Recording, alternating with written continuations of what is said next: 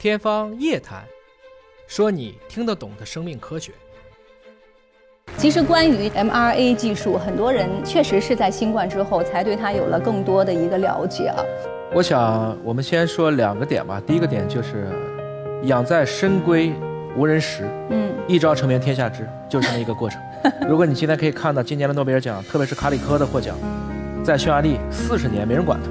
拿不到经费，各种都是说这是个失败者。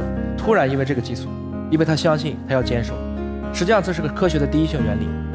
因为所有的生命过程，我们后面说，不管是小分子还是蛋白，它的前面都是基因。从 DNA 怎么能到蛋白，必须是 mRNA。所以我能把住 mRNA，相当于我就把握了整个生命活动当中的一个根本。